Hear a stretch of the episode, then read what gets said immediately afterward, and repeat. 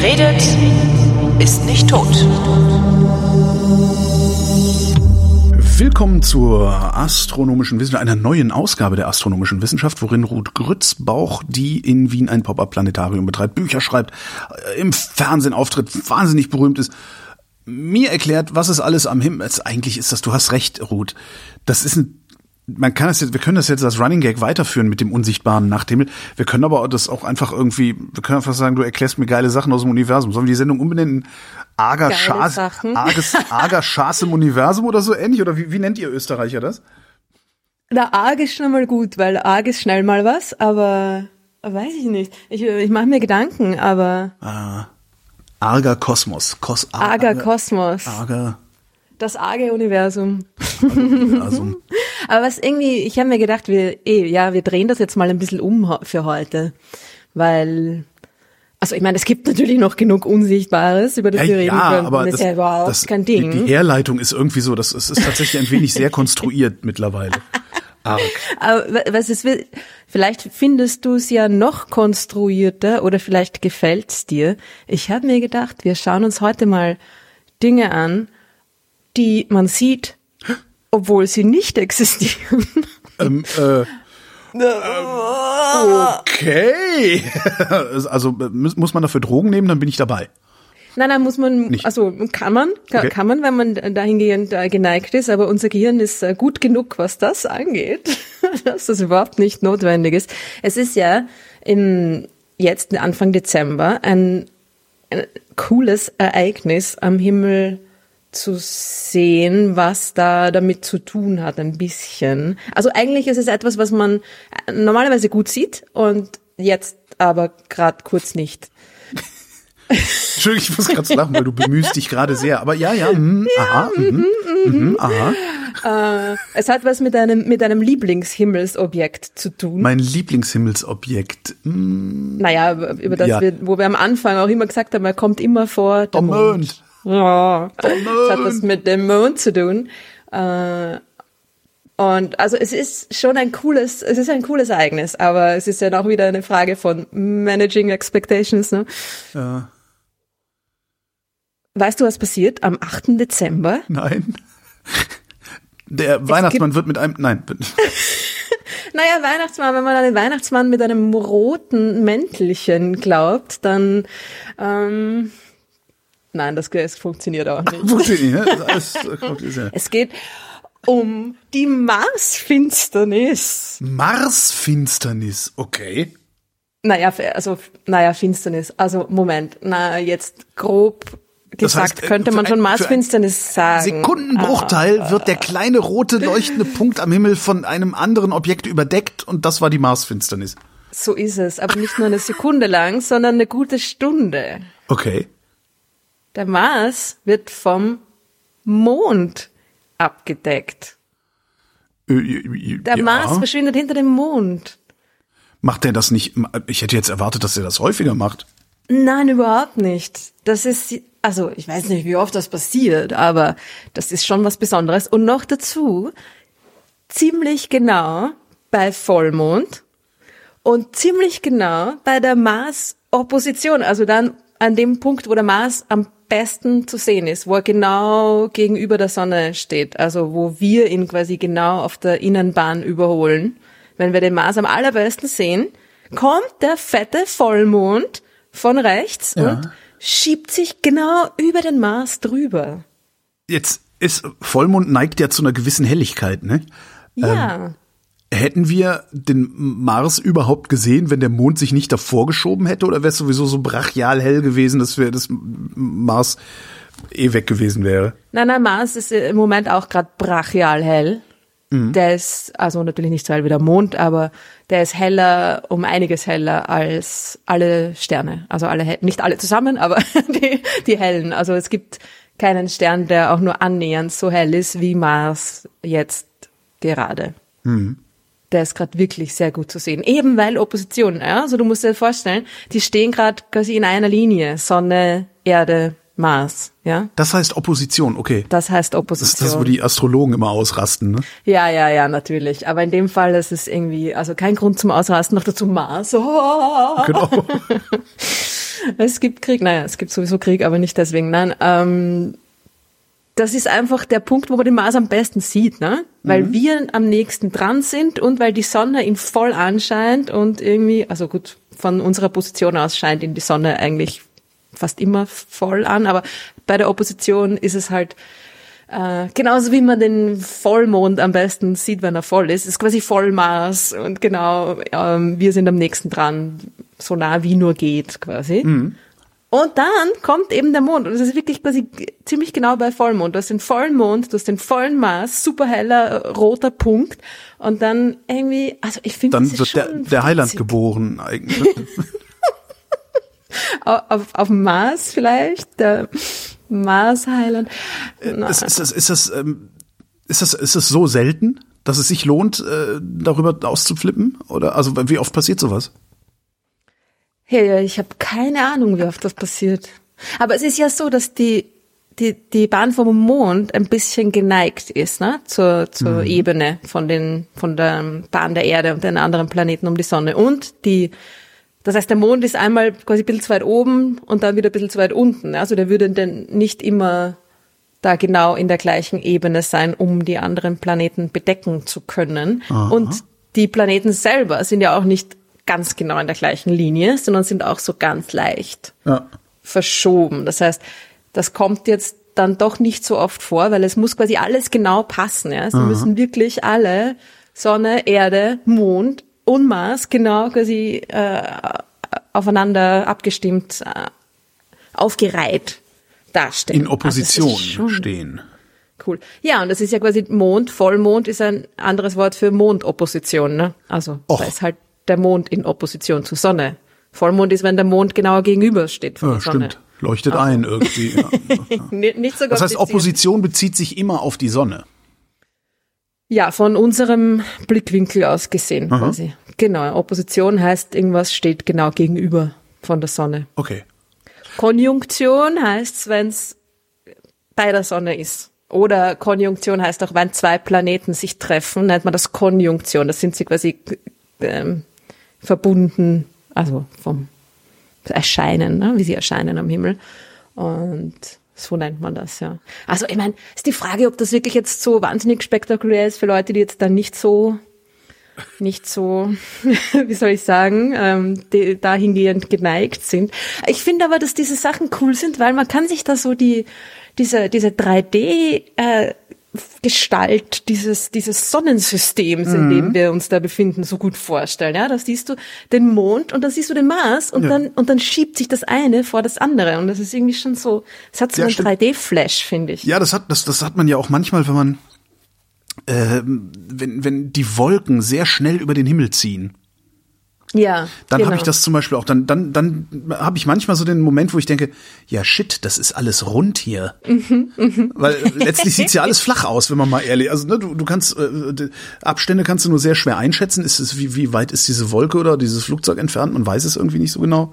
Ja. Ähm, und ja, entweder wenn was sehr schnell wandert, weil es sich dann auch immer wieder übereinander schiebt und untereinander und so.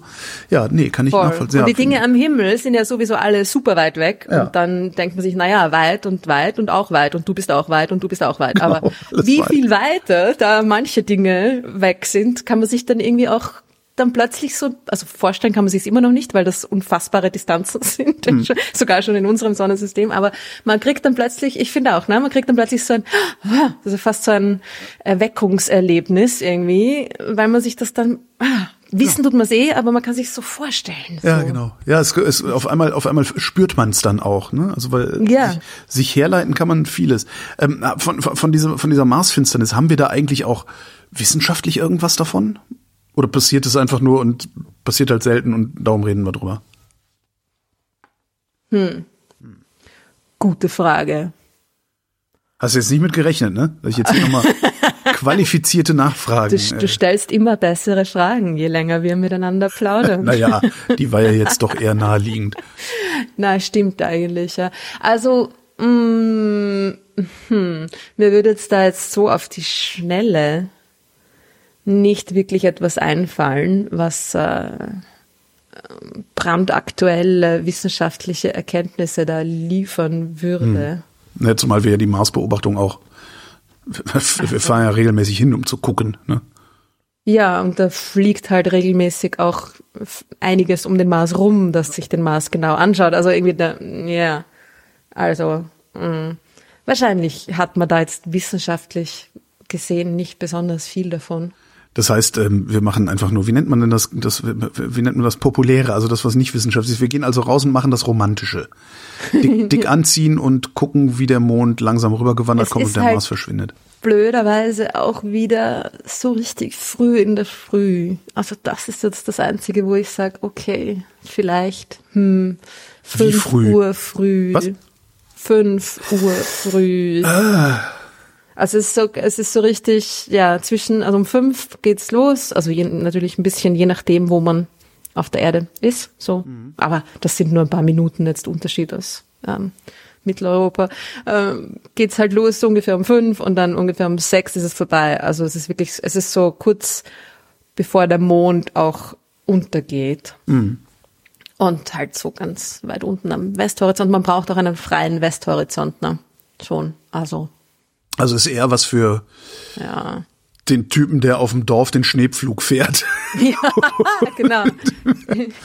All ihr Leute, die ihr das tut, lasst euch das nicht entgehen. Naja, aber ich meine, es gibt schon auch Leute, die halt einfach, weiß nicht, ja, frühe Arbeitsschichten natürlich haben und Ja. dann um fünf Grad vielleicht schon auf dem Weg zur Arbeit sind oder andersrum gerade erst heimkommen. Wie auch Ja, immer. und es soll ja sogar Leute geben, die um diese Uhrzeit, äh, diese äußerst unchristliche, wie ich finde, Uhrzeit, äh, auch tatsächlich in der Lage sind, mal den Blick zu heben und sich an so einem Naturschauspiel zu ergötzen. ja, Also, weil- mir fällt das schwer. Ja, ich kann das euch, das aus, also ich, ich bin das, was man eine Eule nennt. Und äh, ist um 5 Uhr morgens, ich kann um 5 Uhr, also wenn ich, wenn ich um 5 Uhr morgens erst ins Bett gehe, geht's mir besser, als wenn ich um 5 Uhr morgens aufstehe, selbst wenn ich vorher sechs, sieben Stunden Schlaf gehabt habe. Ja. Also das Mir ist nicht, so ist es bei mir auch, ja. Funktioniert bei mir überhaupt nicht, diese frühen Zeiten. Ne? Ist schon schräg, wie unterschiedlich das Ja. ist. Ja? ja. Aber ja, wenn ihr zu den Menschen gehört, die das können, dann ähm, ja. Ich habe mir nicht einmal die, die Mondrakete angeschaut. Das war mir sogar schon zu früh. Artemis. Ich hatte es irgendwie vor. Ja, es war ja um, auch um 7 Uhr früh, also dreiviertel acht. Ja. Äh, ich hatte es irgendwie vor, aber habe dann vergessen, meinen Wecker zu stellen. Ja, naja, hat ja funktioniert. Das, du wolltest ja nur sehen, wie es explodiert. Du wolltest nur sehen, wie es explodiert und das äh, hat Boom. so nicht funktioniert. Nein, ist alles das- gut gegangen. Das kann doch nicht alles sein, was es im Dezember Interessantes gibt, oder? Nein, nein, nein. Also ich habe mir gedacht, wir nehmen den Mars, wir nehmen diese Marsfinsternis jetzt einfach mal her, um uns die, die Dinge anzuschauen, wo ja der Mars das Paradebeispiel bietet dafür. Die Dinge, die man sieht da oben, da draußen, die überhaupt nicht da sind. Ja, und am Mars, ich weiß nicht, ob du die Beispiele dann kennst. Eins kennst du ganz bestimmt. Ich bin gespannt. Ich habe noch nie, ich muss mal gucken, also ob ich den Zusammenhang verstehe. Mhm. Das Marsgesicht. Das Marsgesicht, die Pyramide. Die Pyramiden, die, die Marstür. Die, Kennst du die Marstür? Die Tür kenne ich nicht, die Kanäle kenne ich natürlich. Äh, Marskanäle, genau. Und dann gibt's auch noch die Marsente. Was? Die Marsente, naja, die ist ein bisschen ähm, konstruiert. Also hat ist erst kürzlich von Curiosity fotografiert worden. Die meisten die lustigsten Bilder macht ja Curiosity. Die hat, Curiosity hat auch die die Mars-Tür fotografiert. Es ist einfach ein Felsen, der ein bisschen eine Entenform hat, aber es ist jetzt, also ich finde die Marsente braucht's nicht googeln. Das lohnt sich nicht besonders. Aber, aber, aber die Mars-Tür, wenn du das Bild noch nie gesehen hast von der Mars-Türe oder dem, dem, na Tür, es ist mehr als eine Tür. Es ist, also schau dir das an, weil das ist wirklich cool. Okay, Marstür. Und das sieht wirklich aus wie äh, Tutanchamun, ne? der Eingang zum Pharaonengrab. Also es ist äh, Indiana Jones. Es sieht wirklich arg aus, wenn man sich das anschaut. Tür. Kein Wikipedia-Eintrag, das gibt's doch nicht. Nein? Ich versuch's mal auf Englisch. Marstor. Master. gibt's das? Gibt's das? Nee, gibt's nicht. Gibt's Kein, nicht? keinen eigenen Eintrag für die Marstür. Okay, dann äh, oh. Aber es ist ein ziemlich cooles Bild, wo es, wo man, Wow. ja. Hoho. Ey, nee, ne? Das ist. Alter, Äh, hör mal, das ist doch keine natürliche Formation. Das gibt's doch gar nicht. Das ist ja eckig. Aha. Das, gibt, das gibt's doch gar nicht. Okay. Na, Was? das gibt's, oder? Man sieht das und denkt sich, Shit, shit, shit. Ich meine, Was du musst hat- dir das vorstellen, der Typ oder die Typin, die sich diese, diese, die Bilder von Curiosity da irgendwie Ja. regelmäßig da durchschaut, ja, und du schaust irgendwie Felsen, Felsen, Felsen, Felsen, Türe, wow. Wahnsinn. Also, Also ja. das ist ja wirklich, was ist denn das?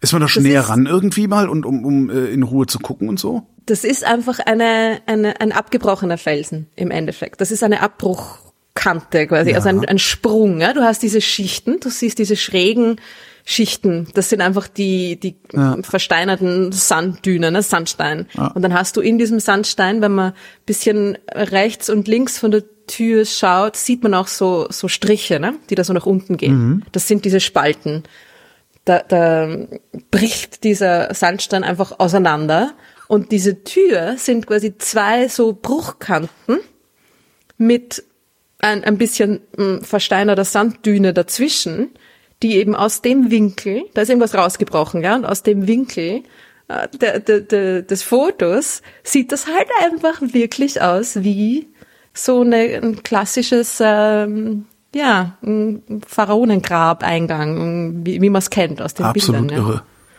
Und es ist aber natürlich eine komplett äh, normal, also normal, ne? Wie viele, wie viele Felsen schauen eben nicht wie eine Ente aus oder nicht wie eine Tür aus, ja? Ja, genau. Und die Geschichte mit dem Marsgesicht, das Bild kennst du, oder? Ja. Ja, ja, ist das, ja das genau wurde ja, das Gleiche, Das wurde ja. ja für, das wurde ja sogar für irgendwie ein, ein, ein rituelles, ein, also ein Denkmal.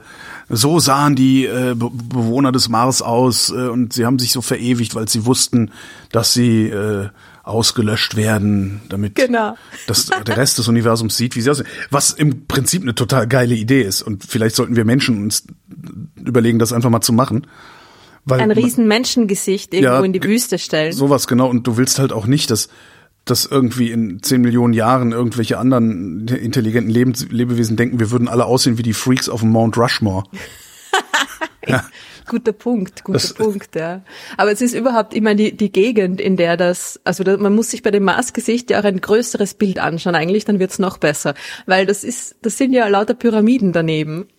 Das ist- Das ist einfach diese Gegend, das, äh, in der dieses Marsgesicht steht, ist eine, ein, ein, ein, ein Plateau, wo sehr viele so kleine Hügelchen, ja, so, so kleine einzelne Felsformationen rumstehen. Und es sieht einfach wirklich aus wie eine antike Stadt, eine verfallene antike Stadt, weil unser Gehirn das so, So sieht, weil wir genau ja, weil man das natürlich, na, man weiß, der Mars ähm, ist eine Wüste, der Mars hatte früher vor langer langer Zeit mal Wasser und vielleicht gab es da sogar Leben und so weiter. Na, das passt so zusammen zu diesem.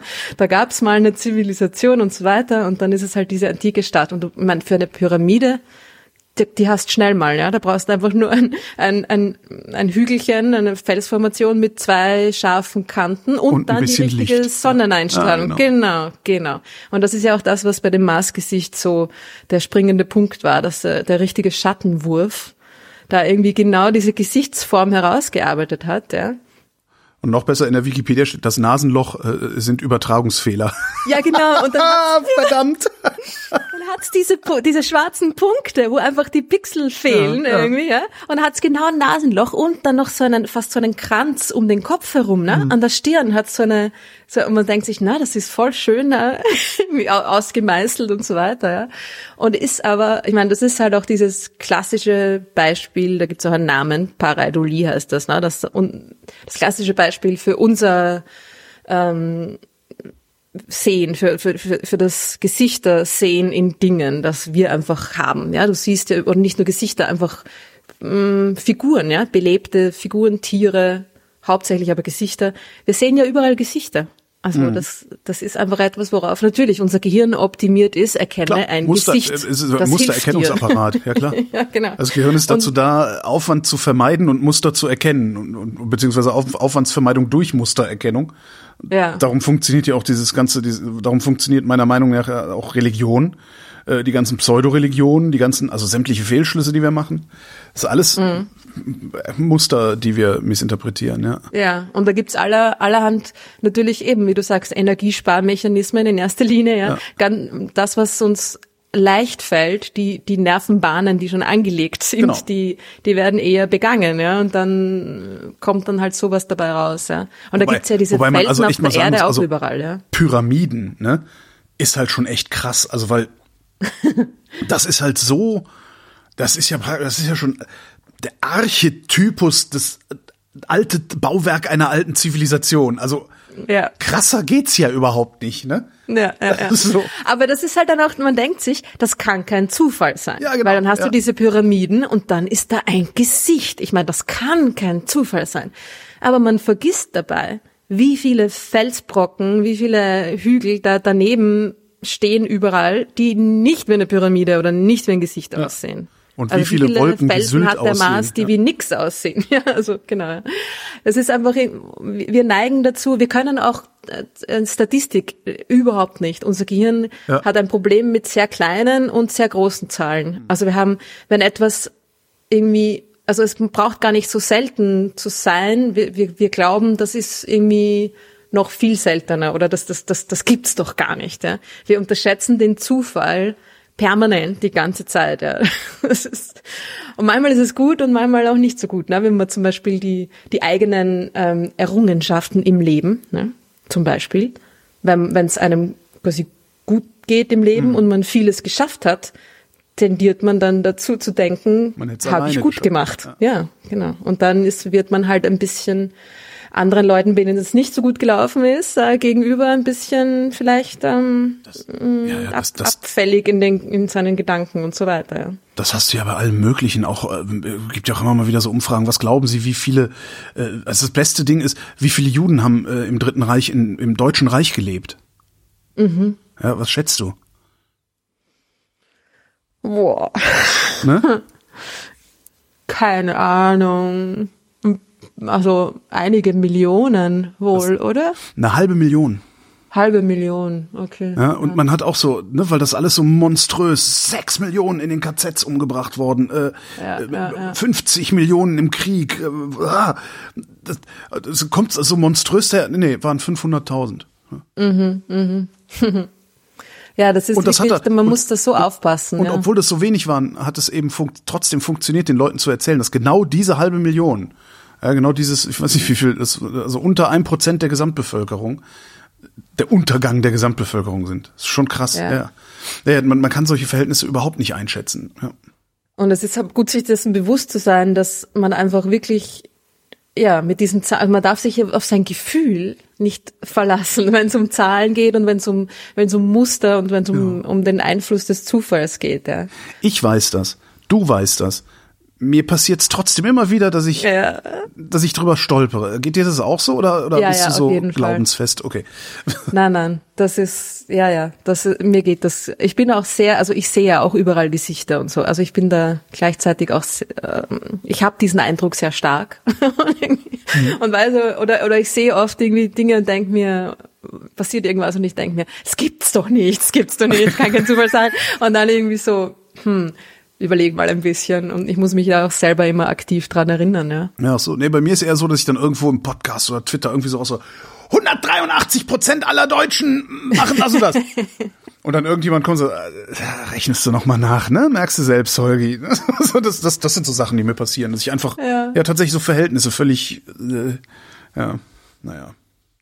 Aber es ist ganz cool, wenn man sich das, das neueste Bild anschaut, ja, von dem Mars-Gesicht. Der- Das hat ja der, der Mars Reconnaissance Orbiter, also Ja, das, ist halt super- die Sonde, super- die da rumfliegt, ne, ja. gemacht. Und man sieht das Gesicht, aber man muss halt die, die Augen zukneifen. quasi. man muss es ein bisschen unscharf machen.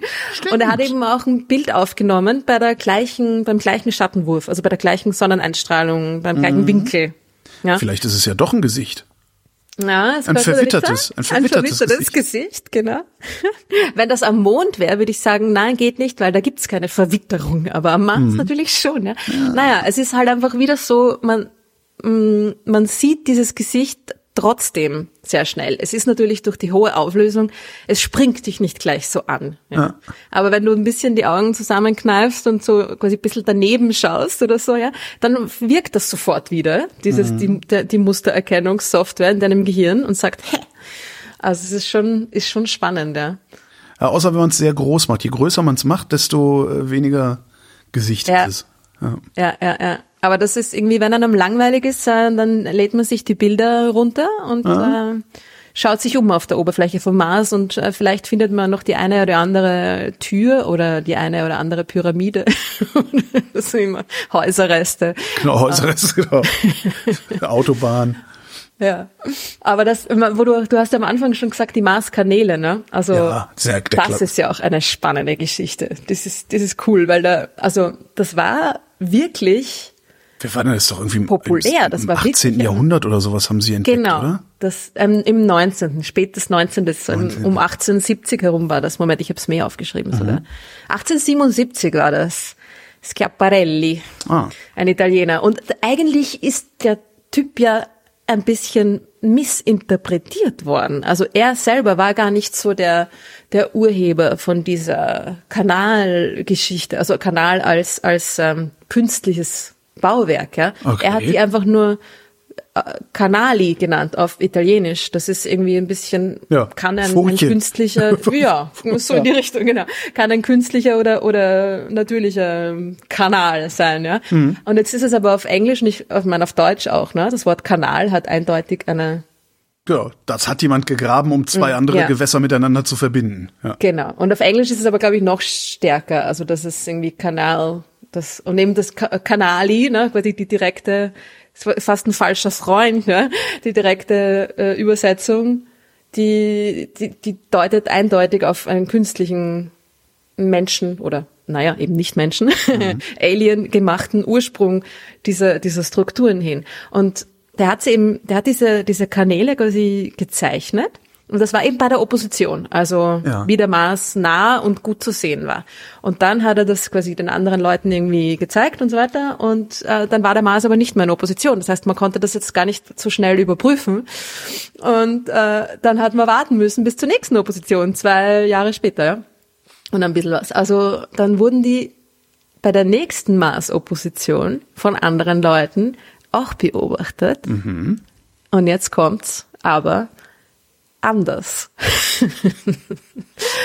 Und weißt du, anstatt Das heißt, es hat sich Grabung zu denken, stattgefunden. Genau, genau. Anstatt sich zu denken, hm, Moment mal, vielleicht ist da irgendwie, hm, vielleicht, vielleicht sind die doch nicht ganz so ähm, m, nachweisbar und, Ja. und echt, wie, wie man glaubt. Nein, es ist, äh, da, da, da, ist, da sind Arbeiten durchgeführt worden. Diese Kanäle haben sich verändert. Genau. Der über- alte Blaumilch hat wieder einen Kanal gegraben. genau. Und so ist das dann, äh, das ist ziemlich, natürlich, ich meine, ist eh klar, dass es populär war, weil, Entschuldigung, Ja. Kanäle auf dem Mars, ich meine, das ist schon, ja, äh, eine, eine, eine große Nachricht und natürlich sind da ziemlich viele Leute dann auch gleich aufgesprungen, verschiedene Leute haben das beobachtet, haben ihre eigenen Zeichnungen angefertigt, die teilweise auch irgendwie doch recht voneinander äh, abgewichen sind, aber hm. und diese Kanäle, die haben auch immer in einem äh, in einem dunklen Bereich am Mars begonnen, ja, also das, der Mars hat ja Kamen auch aus dem dunklere- Nichts sozusagen. ja, oder aus dem, die dunklen Bereiche haben sie noch als Wasser interpretiert. Ah. Okay, vielleicht waren das in große Ozeane oder so und die also mittlerweile schon geschrumpft sind und das ist, sind quasi die letzten Versuche der, der, der, der sterbenden Zivilisation, den austrocknenden Planeten noch zu bewässern und so irgendwie, ne? Äh, Oh. es ist, also es, Das heißt, die sind auch überhaupt nicht da, diese Kanäle, sondern und die sind nicht, die, die sind einfach überhaupt nicht da. okay. Es ist, ich meine, es gab ein paar Leute, die auch damals schon gesagt haben, ähm, äh, sehe ich nicht. Ja. Das musste ich aber halt auch erst mal trauen, ja. Stimmt, Wenn ja, das alle ja. sehen, ja. Und ähm, Barnard war das der einer der wenigen Leute, der einen Stern nach sich benannt bekommen hat. Barnards Star. Mhm. Barnard, ein berühmter, super berühmter Astronom zu der Zeit, einer der besten Beobachter und so weiter. Und er hat wie gesagt so, ähm, nein, die, die ich sehe die nicht. Und es gab eben ein paar so, naja, wie soll man sagen, Stimmen der Vernunft, ne? Und es gab auch damals schon ziemlich schnell dann die Idee, dass das einfach, dass es sich dabei doch um eine optische Täuschung handeln könnte. Und dann gab es auch die ersten Untersuchungen, was ist die Oberflächentemperatur, was ist irgendwie der Druck und so weiter.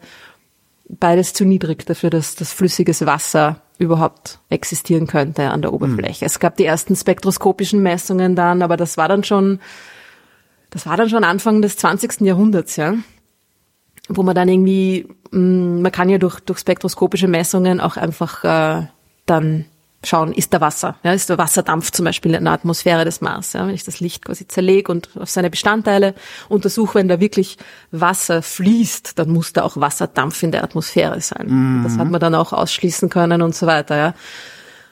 Aber es war wirklich, also von der Entdeckung ne, 1877, also die, es war mal irgendwie für ja 30 plus Jahre so wirklich die eine, eine nicht so eine, eine, eine seltsame Seitenmeinung, sondern die gängige Theorie, ja. Warum hat Barnard sein, sein äh, warum gibt es nur einen Namen, der nach einem Astronom, also ein Stern, der nach einem Astronomen bezeichnet ist? Was ist an dem so besonders? Der ist sehr schnell, der Stern. Nein, aber okay, so, aber nein, an dem Typ oder an dem genau, Stern meinst an dem Typen, an dem Typen, an dem Typen.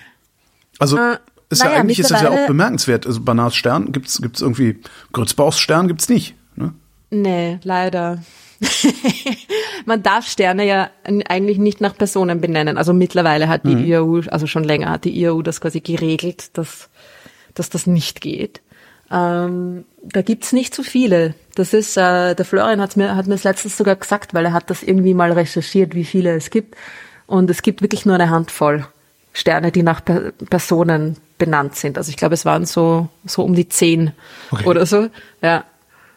Und das hat sich einfach, also bei, bei Barnards äh, Stern war es irgendwie so, dass sich das so durchgesetzt hat. Ja. Also er wollte ihn, glaube ich, auch nicht nach sich selber benennen. Er hat ihn nicht jetzt so mein, mein Stern okay. genannt, sondern das haben dann halt die Leute einfach in der Referenz, wenn sie über diesen Stern gesprochen haben, mhm, haben dann diesen Namen benutzt und dann ist er irgendwie hängen geblieben und weil er schon so viel verwendet war, hat man dann gesagt, na gut, dann, okay. dann lasst mal das halt so. Ich hätte jetzt Richtung, erwartet, ja. dass, äh, dass er unbedingt, dass, dass er so sehr darauf bestanden hat, dass sie gesagt haben, okay, dann benennen wir den nach dir, aber danach verbieten wir es. Also eigentlich also die. Du bist der Letzte. Genau. Nein, nein, also das ist, äh, ich glaube nicht, ich glaube, der war, der, das war nicht so ein egozentrischer Typ, der da irgendwie darauf bestanden hätte. Ähm, der hat sogar, mein Gott, ich sehe gerade, der, der hat sogar eine eigene Galaxie. Echt? Banars Galaxie. Mhm. Eine ah, ich nicht. irreguläre Zwerggalaxie. Ist ja ein Ding. Ah. Ein Asteroid ist nach ihm benannt, ein Mondkrater, ein Marskrater, ja. eine Region auf Ganymed, eine Galaxie und ein Stern. Ah, spannend. Das und eine Dunkelwolke. Nicht, die, die, Galaxie, aha. Krass. Eine Zwerggalaxie muss ich, muss ich mir anschauen. Ja, der war, der war auch sehr umtriebig. Also das waren, mh, mm, ja, berühmter Astronom, einer der berühmtesten beobachtenden Astronomen seiner Zeit auch, ja. Und trotzdem kennt ihn praktisch keiner, ne? Kennt ihn niemand, ja. Naja, so, ja, na also, stimmt. Man, man muss schon Einstein so sein, damit hm. die Leute sich nach deinem Tod noch an dich erinnern. Ja. Aber er war eben der, so einer, einer von den vernünftigen Leuten, die einfach wirklich so, ne, versucht haben, diese Kanäle zu finden und einfach gesagt haben, nein, die sind die sind nicht da. Mhm. Wobei andere Leute sie ja noch äh, lang gesehen haben und auch lang darauf bestanden haben, dass es die Aber geben muss. Ja. Das muss ja schon, wenn die überhaupt gar nicht da sind, muss es ja doch irgendein Phänomen geben auf dem Mars, also ein Lichtphänomen auf dem Mars, das immer wiederkehrend ist.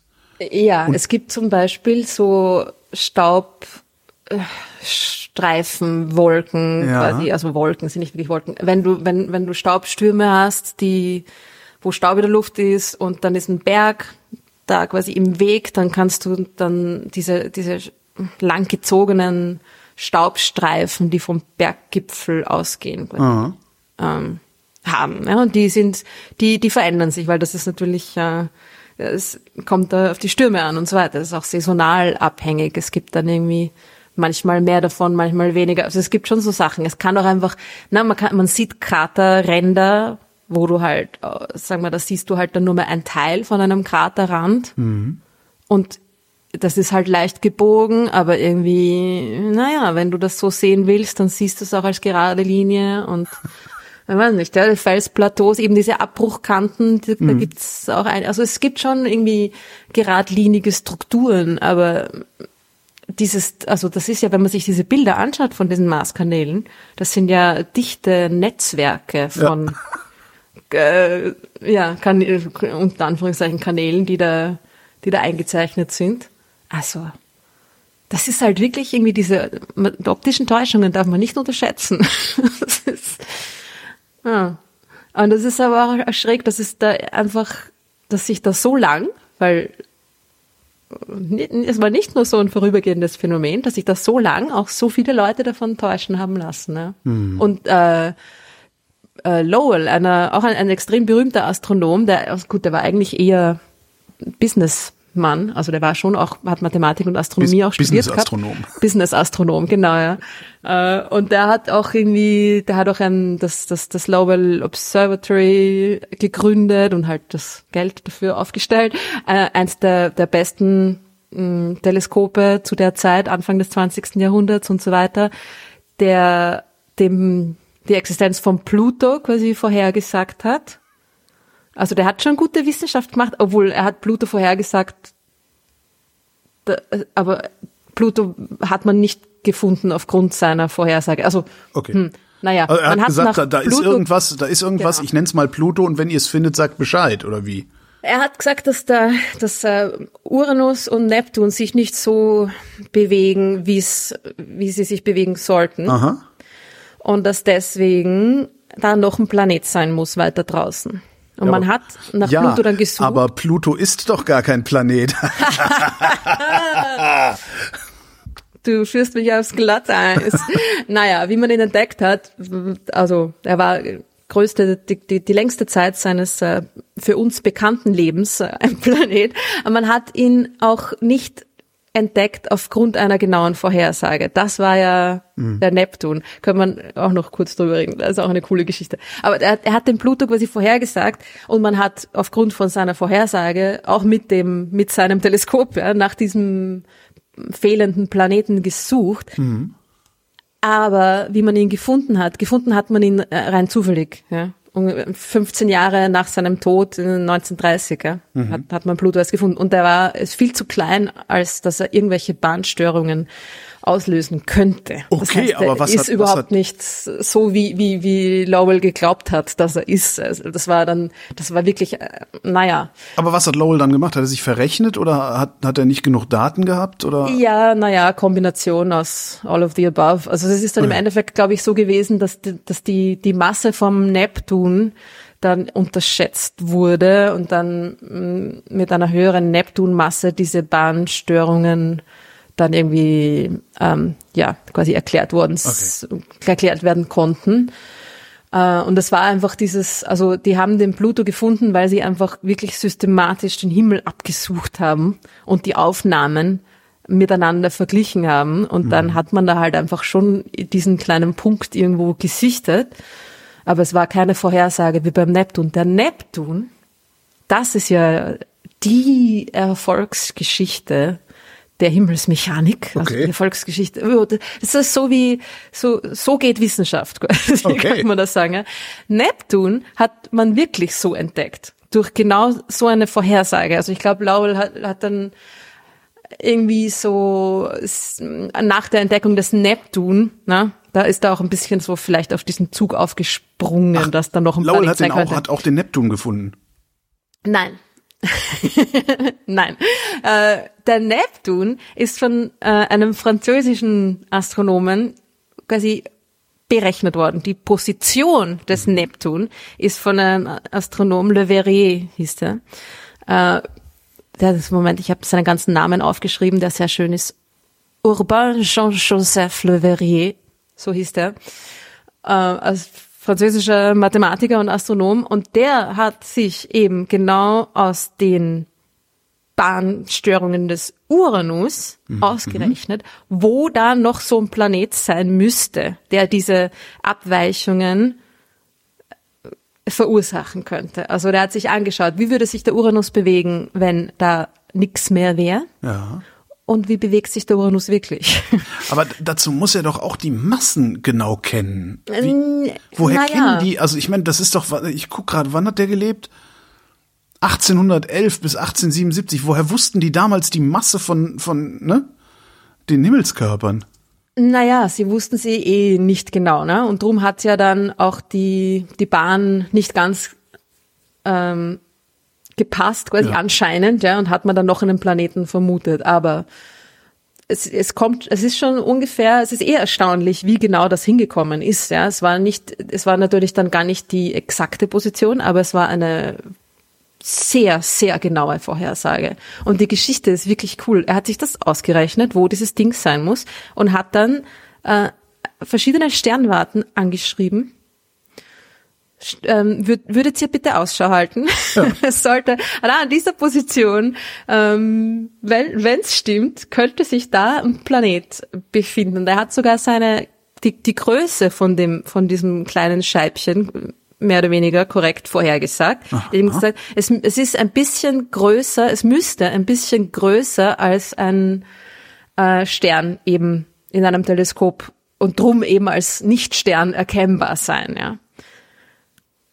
Weil er eben von dem, weil, wenn das Ding so eine Bahn hat, dann muss es auch ungefähr so eine Masse haben, um diese Störungen zu verursachen. Dann passt das beides zusammen und dann müsste er in der Entfernung ungefähr so und so groß sein. Ja? Also das ist, das ist schon ziemlich cool und wahrscheinlich war auch ein bisschen glücklicher Zufall wieder dabei, wie es so immer ist. Aber er hat dann, er hat es irgendwie auch an die an die Pariser Sternwarte geschickt und die haben ihn gleich mal ein bisschen ignoriert. so, na, das ist, ist uns die Beobachtungszeit nicht wert, stimmt sicher nicht. Und dann hat er es an die, an die Berliner Sternwarte geschickt, an seinen äh, Bekannten Johann Gottfried Galle. Und das war der, der den Neptun wirklich als erster beobachtet oder als erster bewusst beobachtet hat. Ja. Der hat ähm, an der Berliner Sternwarte gearbeitet. Und zwar ist der, der Brief von Le Verrier genau am Geburtstag des Sternwarte-Direktors angekommen. Das heißt, die waren gerade alle irgendwie gut gelaunt. Oh, gucken wir mal nach. ja, und er hat irgendwie zu dem Typ gesagt so, hey, darf ich, darf ich, darf ich? Und der, Stern, der Sternwarteleiter, äh, aber klar doch, ne? So stelle ich mir Cool. das vor. Und dann haben sie das Ding in der gleichen Nacht gefunden. Nämlich genau dort, wo er vorher gesagt hat. Also in äh, ungefähr ein Grad Abweichung. Das ist jetzt nicht nix, aber sehr wenig, ne? Für Ja. so eine Vorhersage. Das ist ungefähr der, zweimal der, der Vollmond. Von der Größe her. Aber trotzdem, woher, woher kennen die die Massen? Ich kann mir das irgendwie gar nicht vorstellen. Du sitzt so auf der Erde rum, hast gerade so ein, gerade dir mal so ein optisches Teleskop zusammengelötet irgendwie und sagst dann, ja, das muss so und so, die Masse von, vom Mars muss so und so sein, weil der Mond sich so bewegt oder so. Ich finde das, ich kann, ich kann das nicht nachvollziehen. Naja, du hast ja die, das, das, die, die Beeinflussung hängt ja von der, von der Bahn ab, die, die das Ding hat und auch von seiner Masse. Also Ja. die, du hast ja eigentlich alle deine, deine Parameter in deiner Rechnung drinnen. Ja, aber woher kenne ich denn die Masse? Na gut, ich kenne die Bahn. Naja, also du kennst quasi weder noch. Du musst das halt beides so hinbasteln, dass es auf deine Beobachtungen ähm, passt. Ja, ja, aber ich wahrscheinlich bin ich einfach eine, eine zu große Physikniete dann auch. Ich kann mir einfach nicht vorstellen, dass jemand sitzt, sieht irgendwie fünf Himmelskörper, die verhalten sich zueinander und aus diesem Verhalten zueinander leitet er ab, wie die Masse jedes einzelnen Himmelskörpers sein muss. Na, mehr oder weniger. Wie machen der die hat das? Die, der hat das Also gibt es irgendwo eine Konstante, die du, die du, die du als Referenzwert nimmst dann? Naja, du hast, also wenn du jetzt vorstellst, wie sich der Uranus da irgendwie um die Sonne bewegt und dann kommt der, dann kommt der Neptun, beziehungsweise eigentlich ist der Uranus ja natürlich schneller als der Neptun. Also sagen wir mal, der Neptun ist dann noch weiter draußen und der Uranus kommt und, und überholt ihn quasi auf der Innenbahn, ja. Das heißt, die nähern sich einander an und dadurch wird der Uranus von dem, von dem Neptun, der da weiter draußen ist, noch, noch ein bisschen angezogen und angeschubst und, und fängt dann sich ein bisschen schneller auf seiner Bahn zu bewegen. Mehr, also das ist jetzt grob gesagt. Ja. Äh. Und dann fliegt er vorbei und dann bleibt der Neptun quasi zurück hinterher und zieht ihn aber immer noch ein bisschen an und bremst ihn quasi ein bisschen. Also du hast, du hast quasi von allen möglichen Seiten unterschiedliche äh, Beeinflussungen. Ja, aber das macht's ja nicht leichter. Nein, das macht es überhaupt nicht leicht. Der Typ hat ja auch zwei Jahre gerechnet an diesem Ding. Das ist, ich meine, mir, mir ist es unverständlich, wie man so, also ein, so, an einem Problem, einem mathematischen Problem, was so lang arbeiten kann. Ich meine, ich habe auch lange an Problemen gearbeitet, aber, aber nicht an sowas. Ja. gut. Äh, es ist also verschiedene Leute haben da ja auch dran gearbeitet, an diesen, an diesen Berechnungen. Verschiedene Leute haben sich da dran ähm, probiert. Ein, ein englischer Astronom hat sogar vor Le Verrier die, die versucht, diese Berechnungen anzustellen und war sich aber irgendwie anscheinend seiner nicht so ganz sicher, weil er, der hat seine Ergebnisse, ich glaube, das war irgendwie hm, ein paar Jahre, ein, zwei Jahre davor oder so, ja, hat er seine Ergebnisse an die, an das äh, Royal Observatory in Greenwich geschickt aber halt privat. Also der hat das nicht so öffentlich gemacht ja. und darum hat davon niemand gewusst. Und die, der, der Royal Astronomer dort irgendwie sagt so, hm, naja, ich bin mir nicht ganz sicher. Kön können, könnten Sie Ihre Berechnungen nochmal irgendwie im Detail erklären und mehr, mehr Details schicken? Und anscheinend hat er irgendwie nie wirklich geantwortet. Also hat sich irgendwie nicht, weiß ich nicht, ob er sich nicht getraut hat oder ob er einfach von seinen eigenen Berechnungen dann nicht so äh, überzeugt war oder wie auch immer. Und das ist dann äh, im, im Nachhinein haben dann verschiedene Leute dann da nochmal irgendwie äh, da, diesen Adams hieß der, diesen Typ da auch irgendwie noch äh, äh, ermutigt, hm. dass sich das nochmal anzuschauen. Und er hat dann ist mehr oder weniger zur gleichen Zeit wie Le Verrier fertig geworden mit seinen Berechnungen. Und er hat sie aber nicht so öffentlich gemacht, wie Le Verrier das gemacht hat, ja. Und drum hat dann lange auch Adams so den noch den, den halben Credit gegeben, aber im Endeffekt waren seine Berechnungen noch nicht so gut. Also die, die Position, die er rausbekommen hat, war, glaube irgendwie 15 Grad von der, von der echten Position mhm. weg. Also doch um einiges, oder irgendwie Hausnummer, ja. Also einiges mehr, einiges weiter weg. Das heißt, es ist nicht so, das ist nicht so einfach, ja, diese Berechnungen anzustellen und das ist dann irgendwie so, lalala, löst man irgendwie drei Gleichungen und dann kommt dir da die Position raus, sondern natürlich hast du die unterschiedlichen Bahnparameter, Masse und so weiter, die du da, die du hm, zusammenbasteln musst in, in deinem, in deinem, in deiner Störungsrechnung, ja, in ah. deinem System da. Und dass das so gut funktioniert hat, ist wirklich einfach, also eine Sensation in Wirklichkeit. Ja, ja, dass sie das auch wirklich gefunden recht, haben weil, gesagt, im gleichen Abend, ja, ja, sofort irgendwie so, okay, na dann probieren wir das mal, schauen hin, vergleichen das mit einer alten Sternkarte und irgendwie so, den Stern gibt's, den Stern gibt's, den Stern gibt's, den, oh, den gibt's nicht. So ein Shit. bisschen, genau, so ein bisschen LIGO, ne? Naja gut, komm, schalt mal ein jetzt. Bäm, so leucht. Ja, ja, ja. Und solche Sachen gibt's immer wieder in der Wissenschaft. Aber das ist natürlich, eh, wie wir auch am Anfang schon gesagt haben, ein bisschen glücklicher Zufall ist, ist da immer irgendwie dabei. Es soll jetzt seine Arbeit nicht schmälern, ja. Aber das, ja, ich, aber klar, wenn man sich Wahnsinn, überlegt, ja, wenn man sich vor allen Dingen überlegt, wie viel nicht geklappt hat, ne? Also ich meine, das ist ja, der hat ja nicht nur zwei Jahre gearbeitet, sondern hat wahrscheinlich 50 Jahre gearbeitet oder, oder 30 oder 40. Und genau dieses eine Ding hat funktioniert. Ne? Ja, wahrscheinlich hat er, oder weiß ich nicht, vielleicht hat er auch andere Dinge vorhergesagt, die, oder berechnet, die dann nicht so ganz genau hingekommen sind. Hm. Vielleicht auch nicht, vielleicht war er wirklich einfach nur ein Genie. Aber das, das gibt's, das, das geht. Und da irgendwie auch dieses, dieser, dieser Erfolg, ja, dieses, ich rechne mir das aus, da muss es sein. Und dann die Zusammenarbeit mit den Beobachtern, mhm. die irgendwie sagen, okay, wir schauen uns das an, schinden das Ding und du hast dann quasi gemeinsam einfach so, es ist so richtig Textbuchwissenschaft, oder? Mhm. wie es gehört. Und das ist halt, äh, ja, ist schon, ist schon nett, ja. Ist schon ein nettes Beispiel, wie, wie viel Zufall da jetzt auch dabei gewesen sein mag, sei dahingestellt, aber es ist einfach wirklich, wirklich großartig. Der Florian würde jetzt wahrscheinlich sagen, überhaupt kein Zufall, das sind Himmelsmechaniker, die rechnen exakt. Der muss mir beim nächsten Mal, muss der mir erklären, wie das mit den Massen geht, woher, woher ja, genau. der das wissen will der Angeber. Lass dir das von ihm nochmal ordentlich erklären. Machen wir doch. Ruth Grützbauch, vielen Dank. Gerne. Und euch vielen Dank für die Aufmerksamkeit und schöne Weihnachten.